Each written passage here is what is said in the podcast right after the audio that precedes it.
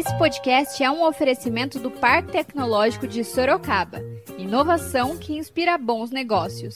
Saiba mais no site www.parktecsorocaba.com.br. Bom dia para você, nosso leitor e ouvinte. Esse é mais um podcast do Zenorte, trazendo para você, logo cedinho, o que há de mais importante em Sorocaba. Todos os dias, a partir das 7 da manhã, a gente vai trazer para você o boletim com as últimas notícias. Eu sou a Kali Momesso. E eu sou Angela Alves, então fique ligado. E vamos lá. E hoje é segunda-feira, dia 1 de junho, e nós vamos trazer para você, nosso leitor e ouvinte, as principais notícias da cidade. Para o podcast de hoje, nós falaremos de uma entrevista feita pelo Zenorte com o ex-vereador, ex-deputado e atual pré-candidato ao Poder Executivo sorocabano, o Raul Marcelo do PSOL. Iniciando a entrevista, ele falou um pouco sobre a sua trajetória política. Ah, eu tô, ah, já estou há, há bem tempo na vida pública em Sorocaba, né? Eu comecei na militância política no movimento estudantil.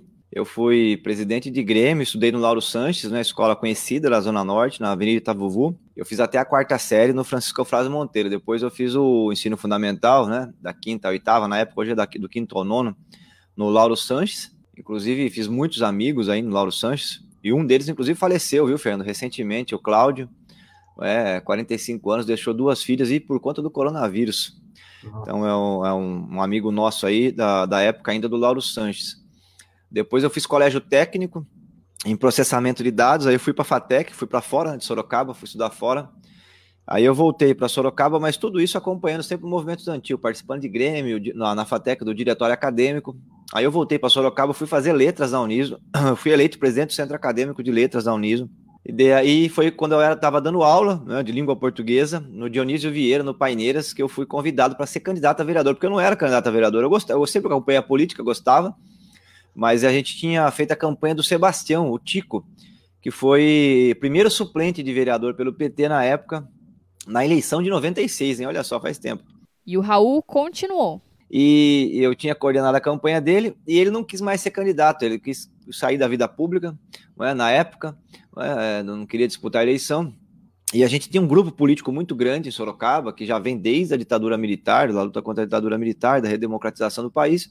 E aí esse grupo achou que na época, por eu estar dando aula, eu tinha um projeto também de consertar os computadores nas escolas. Os mais velhos aí vão lembrar, o governo mandou computadores para as escolas estaduais, mas não tinha ninguém para tirar da caixa. Então as escolas tinham o computador tudo encaixotado. E aí eu comecei a ir nas escolas para consertar os computadores. Isso aí começou a dar uma repercussão grande. Né? Apareci um pouco na mídia na época. Aí o pessoal achou que era legal eu disputar a eleição, mas foi meio sem pretensão, sabe? Eu, eu, eu, eu digo até hoje, se eu fosse candidato só do Raul, eu teria uns 400 votos dos meus amigos do futebol, do pessoal que estudou comigo, de música também, que eu sempre gostei bastante de música. O pré-candidato falou sobre o seu trabalho durante a quarentena. E, mas o escritório está fechado. Vamos ver agora como é que vai ficar nessa, nesse, novo, nesse novo momento né, do enfrentamento ao coronavírus. Eu já, nós estamos já com mais de 60 dias de quarentena. É, a, eu, nós estamos em quarentena, estou em casa. Eu tenho saído, mas é, porque eu tenho alguns clientes em São Paulo, então tem que fazer uma saída ou outra, mas só o essencial, viu, Fernando? É, ida, eu tive que ir ao banco é, esses tempos aí também. Então eu tenho umas máscaras aqui, eu comprei pela internet, né? É, algumas máscaras e só fazendo o essencial, é, banco, cartório, tive que ir muito no cartório também, alguns clientes que eu tive que visitar, e o trabalho de advocacia, né, ele tem essa, essa, essa possibilidade, porque hoje está muito informatizado, viu? Você pode enviar, inclusive, uma petição, né, uma, uma contestação, tudo pela internet. Então, isso facilita bastante o home office, é, então acabei que tendo esse, vamos dizer assim, essa possibilidade ao longo da quarentena. A minha esposa é professora universitária, então também foi via, é, viabilizado o ensino à distância, né? Ela está dando aula para aquela, é outra plataforma que nós estamos no StreamYard, né? Lá é o Zoom. Ele ainda comentou um pouco sobre o combate aí na propagação da Covid-19. E agora funciona, e diz que tem uma de algodão e de cetim, e que é igual a N95 de cirurgião, viu? Se for bem feitinha, dá para fazer em casa, inclusive. É, agora o governo também, agora que, Fernando, eu vou, eu vou dizer para você, né? Foi o desencontro. O governo está no desencontro desde o começo dessa crise, o governo federal. Nós estamos que é só é desencontro, acho que não teve um acerto, né? Você sabe que eles montaram uma fábrica para produzir cloroquina, compraram a substância, preço de ouro, né, valendo quase 10 vezes mais do que o valor de mercado, é, importaram da Índia. E está fazendo a cloroquina. E a cloroquina já foi é, é, proibida na Itália, na França. É, a Lancet é uma revista que tem 200 anos, fez uma pesquisa com 96 mil pacientes, diz que cloroquina não adianta para nada. Então, assim, já está descartada, já do ponto de vista científico, o uso da cloroquina no, na questão do coronavírus, né? Para malária, para lúpulos, para outras doenças ela serve. O Raul Marcelo foi questionado sobre a sua avaliação sobre a flexibilização da quarentena anunciada pelo governador do estado, João Dória, do PSDB. Olha, primeiro que tem duas coisas aí, né? Vamos começar pelas coisas positivas. O estado de São Paulo tem um comitê que está gerindo a crise. Tem gente aí do setor privado, tem das universidades, tem sanitaristas, o médico Davi Uip. Eu já tive muito debate com ele. Você lembra na época que eu era deputado em relação ao conjunto hospitalar de Sorocaba? Tinha aquela discussão, né? Dos problemas ali de denúncia de corrupção de pacientes na, nas filas de espera, nos corredores e tal. Então, na Assembleia, inclusive, uma vez viralizou até em Sorocaba uma, uma discussão ríspida que eu tive com ele, mas em tom de respeito sempre, mas muito dura. Agora, ele é um dos principais sanitaristas do país, ele é muito respeitado, professor da Universidade de São Paulo, da USP.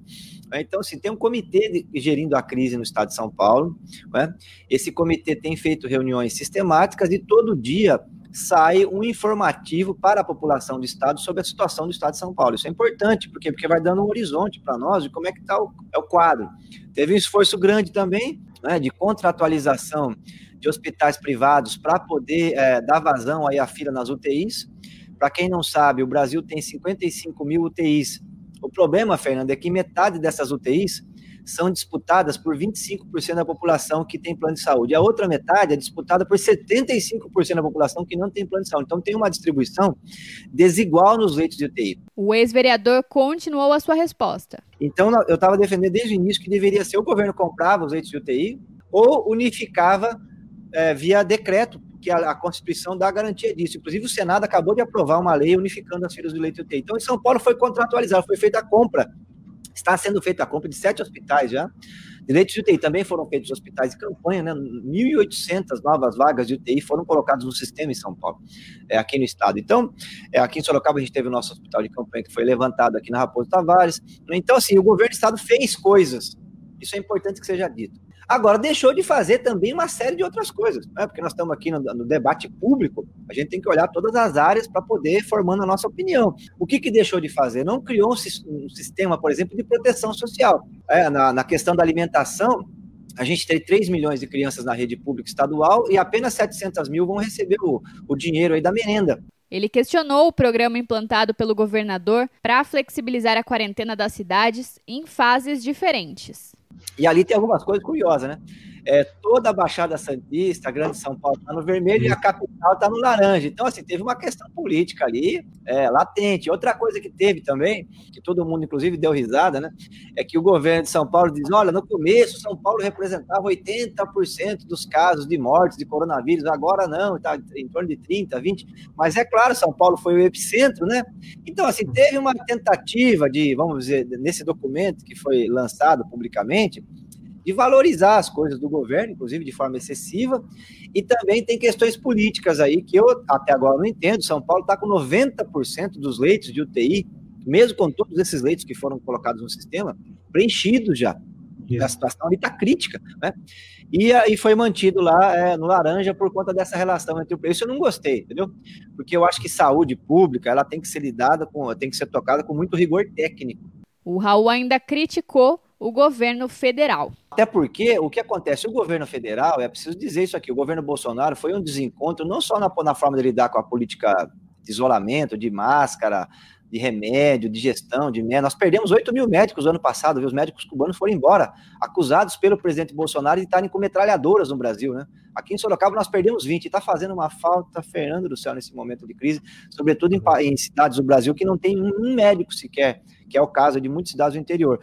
E, e ele também não fez, é importante dizer aqui, a liberação do crédito para os pequenos e médios comerciantes, que é o setor mais impactado é serviço doméstico no Brasil, que praticamente acabou, não é? as famílias se fecharam em casa, quem poderia, e aí uh, dispensou o serviço doméstico, não só de, de empregada doméstica, mas de faxina, de limpeza mesmo. E outro serviço é o setor de comércio, que também foi muito impactado. E o pequeno, o grande comerciante, por exemplo, você pega a rede Magazine Luiza, ela é uma empresa de logística. Eles vendem mais pela internet do que nas lojas físicas. Para eles não teve muito impacto. Americanas, essas grandes redes. O LR, é, Ricardo Eletro e tal. Agora, o pequeno e o médio, o impacto foi gigantesco, porque ele não tem fluxo de caixa para aguentar um mês parado. E o pré-candidato também criticou o Poder Executivo sorocabano. A gente já deveria ter feito muitas coisas aqui em Sorocaba nessas áreas. Eu acho que nós perdemos muito tempo, infelizmente. A prefeitura, a cada três dias, muda um secretário em Sorocaba. É uma coisa assim, surreal essa. Né? É uma troca, uma descontinuidade na gestão imensa. Né? Estão se perdendo ali nessas questões é, político-eleitorais, questões partidárias e perdendo de vista muitas vezes aí o interesse público e, o, e o, a guerra, né? Precisamos vencer a guerra ao coronavírus em Sorocaba. Então, respondendo a sua questão, de fato existe um desespero de muitos setores aí de pequenos e médios empresários aqui em Sorocaba, né? Agora, nós nós não podemos correr o risco também de fazer uma abertura irresponsável e depois ter que fechar tudo, né? E partir para o lockdown, trancar as pessoas em casa, porque o coronavírus ele é implacável quando você não tem uma gestão, é, vamos dizer assim, responsável. Ele comentou sobre a situação do transporte coletivo da cidade e falou sobre as ações do vice da sua chapa, que é o presidente do Sindicato dos Condutores. Olha, o, o, o Paulo, o Paulo Stausia, né, que é tricampeão sul-americano de artes marciais e também presidente do Sindicato dos Condutores hoje, né, ele é presidente do sindicato, ele representa os trabalhadores em transporte, ele não é o dono das empresas, e nem presidente da URBS e nem o secretário de, de, de, mobilidade urbana e nem prefeito, né? Ele é representante dos trabalhadores, então não é ele que determina a política de transporte de Sorocaba. Ele tem é, se debatido muito no começo da crise para que os trabalhadores em transporte, os motoristas, tivessem máscara e luvas e álcool em gel nos ônibus, coisa inclusive que até agora não foi viabilizado ainda. Nós tivemos aí vários motoristas com coronavírus em Sorocaba. Ele tem também se debatido muito com a necessidade de ampliação da frota para poder atender a população nesse momento e também critérios para que nós pudéssemos ter aí a garantia, né, do isolamento social, já que o transporte coletivo lotado de fato é ponto de disseminação da doença. Tem 40 pessoas no ônibus, um tosse lá no fundo, pode passar em vez de três aí na média, vai passar para 20. Então, de fato, é uma situação complicada que nós temos em Sorocaba. Ele foi questionado sobre o seu posicionamento com relação à implantação do Bus Rapid Transit, ou o BRT. Então, o curioso disso tudo, Fernando, é que quando o Panúzio apresentou o projeto, o Crespo ficou contra, né?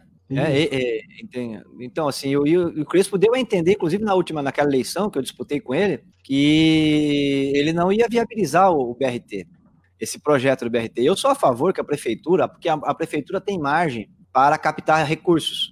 Né? A dívida da, da, cidade, na proporção com o PIB da cidade e com o orçamento da cidade, agora vai ter uma queda no orçamento brutal, viu? Se a Secretaria da Fazenda não estiver mentindo, né? Porque tem umas coisas aí também que é, tem que analisar melhor. Mas se não estiver mentindo, nós vamos ter uma queda aí, talvez aí na casa de 250 milhões, chegando a 500 milhões na arrecadação.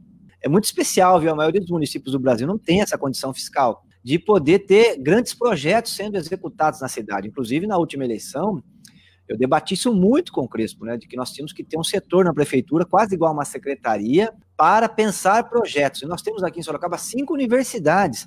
A, o BRT, é, é, por exemplo, dentro desse plano de grandes investimentos, ele cabe. O problema é o projeto em si, porque ele vai entregar, né, ele vai entregar corredor de ônibus. A rigor é isso.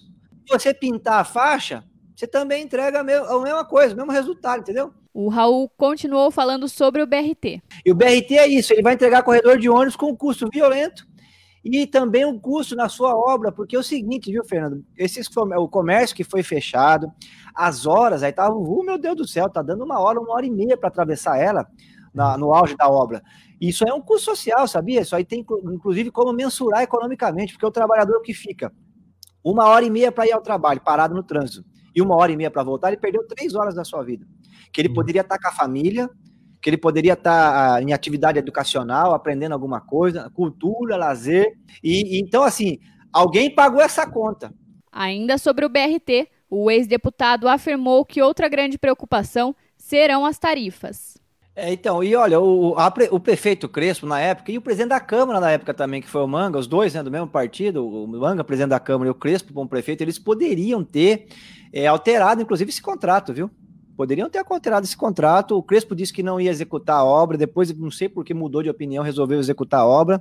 E hoje a obra já está nos finalmente.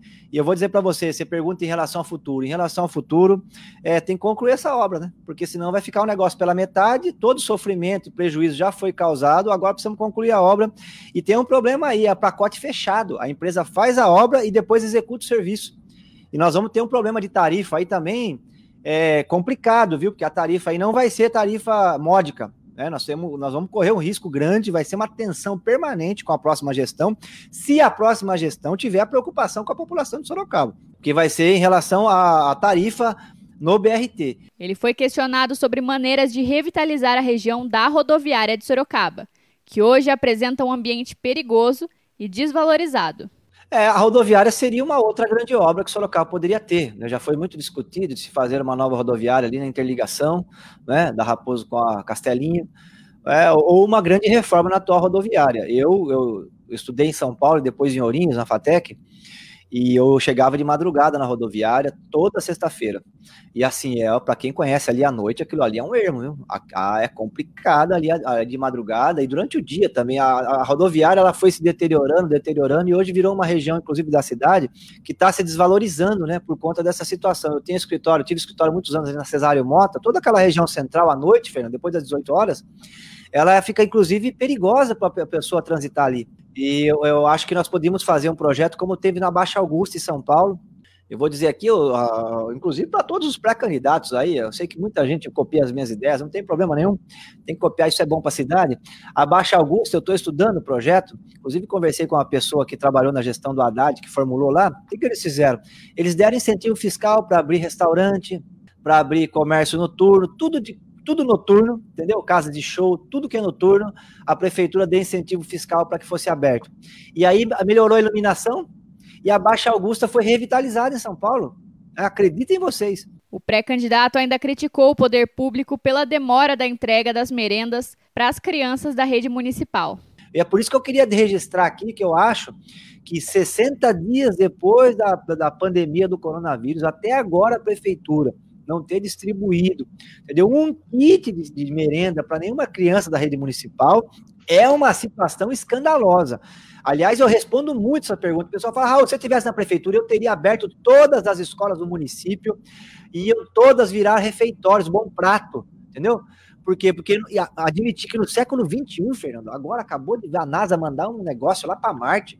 Tem um robô andando em Marte, pessoal. Dá para acreditar nisso?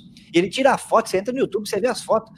E tem gente passando fome ainda. Isso é uma coisa que não cabe na minha cabeça, entendeu? No século XXI, tem que se recusar a ter sessão da Câmara. Dini, acorda, Dini. Entendeu? Não tem que ter sessão da Câmara enquanto não entregar marmita nas escolas, Dini. O Raul Marcelo falou sobre a importância da transparência neste momento. É, você falou, nós conversamos aqui inicialmente sobre o governo Dória, né? Pelo menos tem uma coisa aí que o Dória tá fazendo. Ele põe, ele põe a cara a tapa, a cada três dias ele vai lá na frente da televisão e fala: Ó, tô fazendo isso, tô fazendo aquilo. Mesmo que você não goste, pelo menos você sabe o que tá acontecendo, isso te dá segurança. Porque você sabe que tem um, tem alguém à frente do Estado aí que está fazendo alguma coisa. Agora, aqui em matéria municipal, a gente não tem nem isso, né? A prefeita deveria, na minha avaliação, a cada dois, três dias, fazer uma coletiva de imprensa, atender todo mundo e dizer, ela, o secretário de Planejamento, o secretário de Saúde, o secretário de Educação, né, ou secretária, transporte, falar, olha, pessoal, é, o diagnóstico é esse, o número de contaminados em Sorocaba agora, né, passamos de 800, óbitos, 41 óbitos, suspeitos, X, hospital tal tá assim, hospital assado tá assim, no transporte nós vamos fazer isso. Você pode até não concordar, entendeu? Mas você percebe que tem um rumo o negócio, que não está bagunçado. É? O ex-vereador ainda falou aí sobre a implantação do EAD durante o período pandêmico. Então, achar que o ensino à distância dá para é, viabilizar ele né, nos padrões do ensino normal presencial dentro da realidade social brasileira, isso aí é, é não conhecer em nada a situação brasileira. Sem contar a, a, aquele percentual enorme que não tem nem sequer internet em casa. E daqueles que têm internet, Fernando, a única forma de acessar a internet, pelo menos essa pesquisa que eles fizeram aí mostrou, é só pelo aparelho celular. E o aparelho celular, geralmente, o, o, a, o contrato que tem o plano é um plano de 3G ou 4G limitadíssimo. Então, assim, mesmo que a prefeitura montasse um bom projeto de AD, coisa que não tem hoje, hein? Você já falou aí, não tem. Hoje o Sorocaba não tem nada de AD, pessoal. Zero. A criança está em casa, tá, tá, tá. aqueles que estão brincando, muito que bem. O, o problema é aqueles que estão numa ociosidade completa, né? Fazendo coisas ruins aí que a gente nem sabe. Então, esse é o pior. Então, não tem um programa, um programa de EAD. Poderia fazer um programa de EAD. Por quê? Porque tem muita escola particular em Sorocaba que está com EAD, que a coisa não parou totalmente.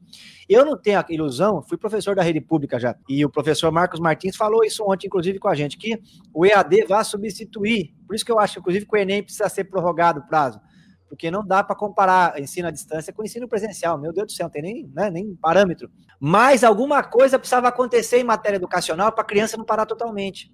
Então você poderia montar o quê? Um EAD lúdico, um EAD com trabalho. Olha, pessoal, essa semana vai ler tal trecho do livro e vai fazer uma apresentação por vídeo é, a semana que vem nós vamos fazer um trabalho aqui, vai trazer aqui um contador de histórias que vai contar uma história, depois a criança vai ter que fazer ali um resuminho da história, ou vai ter que contar a sua história, entendeu? Então, assim, você vai fazendo trabalhos alternativos através do EAD para manter a chama do conhecimento acesa no coraçãozinho da criança ali. Ele também criticou a propagação de fake news envolvendo o hospital de campanha.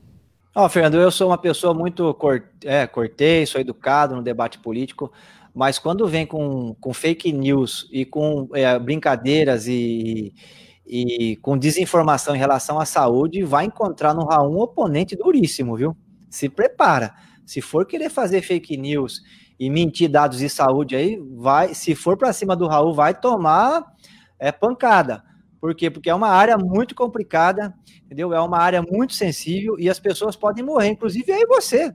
Eu, qualquer um aqui, meu filho pode morrer, entendeu? Pegar esse coronavírus aí, qualquer um de nós pode morrer. Meu pai, que é grupo de risco. Então, uma pessoa que, que, que lida de forma irresponsável com essa, com essa situação que nós estamos vivendo agora, ela precisa ser combatida, pelo menos essa é a minha visão. Então, nessa discussão do hospital de campanha, aí teve muita gente que soltou desinformação. Eu queria colocar primeiro o seguinte: minha visão do Raul. A gente tem um sistema de saúde. O sistema de saúde, quem coordena ele é o SUS. Isso está escrito na Constituição. O setor privado ele é acessório, o principal é o sistema público deveria ser feito é unificar todo o sistema no momento de crise. O público e o privado. Você, eu sei que você sempre publica aí, que eu acompanho, o boletim é do Censo Hospitalar de Sorocaba.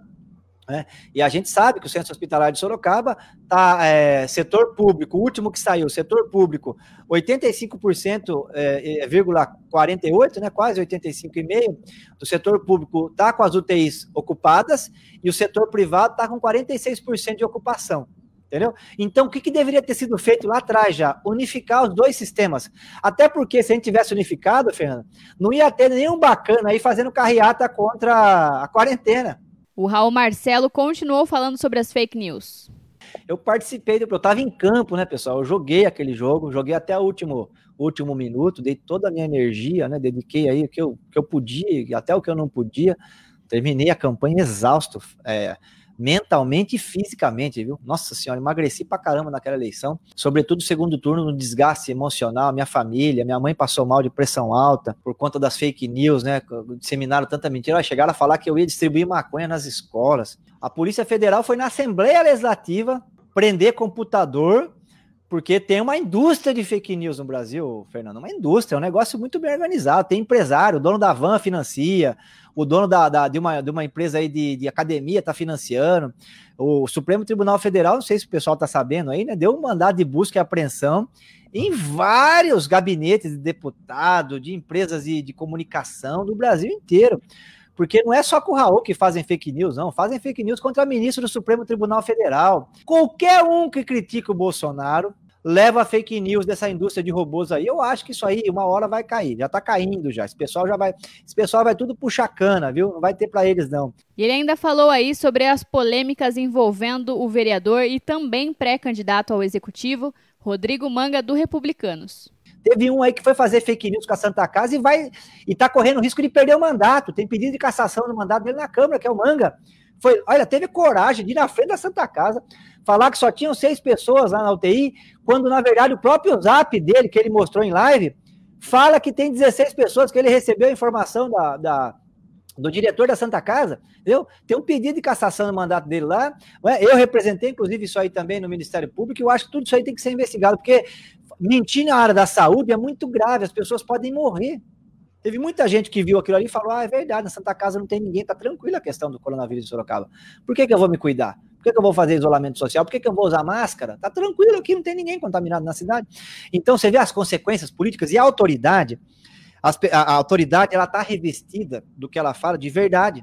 E encerrando a entrevista e para acabar com as fake news, o pré-candidato falou sobre o seu posicionamento com relação ao aborto. É assim, o aborto no Brasil ele já existe. Quais são os casos de estupro, é, a, o, a, o entendeu? Já existe o risco, inclusive, a gestante de vida, então já tem o código, a lei que trata desse tema. E qual que é o lugar para discutir isso? Congresso Nacional, Câmara dos Deputados e Senado da República, que podem debater esse tema e legislar sobre isso. Qual é a posição, pessoal? Toda vez que eu explico isso, eles pegam essa parte, editam, né? E falam que eu defendo. É porque eu explico, porque eu conheço do tema. Quem não conhece, me desculpa. Quem é candidato a vereador que fala que faz campanha inteira falando de aborto, tá mentindo para a população, porque Câmara Municipal não é espaço para debater isso. A posição pessoal do Raul, eu tenho convicção religiosa e ética também, né, da minha formação, eu comecei a militância na igreja católica. Então, eu, a, a posição do Raul é contrária. Eu sou contra. Agora, como advogado e alguém que foi legislador, eu preciso explicar para as pessoas que é, nenhum prefeito no Brasil pode mexer nesse tema, porque não é atribuição municipal, entendeu? E vocês ouviram um pouco da entrevista feita pelo Zenorte com o pré-candidato ao executivo sorocabano, o Raul Marcelo do PSOL. Para acompanhar essa entrevista na íntegra, é só acessar as redes sociais do jornal. A gente segue acompanhando e traz mais entrevistas como essa em breve. Agora a gente muda de assunto e fala de previsão do tempo. De acordo com o Instituto Nacional de Meteorologia, o INMET, esta segunda-feira deverá ser de sol entre nuvens. A temperatura máxima está prevista para 26 graus e a mínima de 13 graus aqui em Sorocaba. A gente continua trazendo mais informações sobre o coronavírus. O mais importante neste momento é a prevenção. Vale ressaltar que as orientações para prevenir e combater o coronavírus continuam as mesmas. Lavar as mãos com água e sabão por pelo menos 20 segundos é essencial nesse momento. Usar álcool gel na ausência de sabão para higienizar as mãos e objetos pessoais, e não dividir copos ou talheres. Também é importante evitar tocar no rosto com as mãos sujas e, ao tossir ou espirrar, lembre-se de cobrir o rosto com o antebraço. Não esqueça de seguir as recomendações dos órgãos de saúde e evitar aglomerações. Vale ressaltar este é um momento de pandemia, não de pânico. Então não precisa sair estocando alimentos, papel higiênico e álcool gel. O mais importante é se prevenir.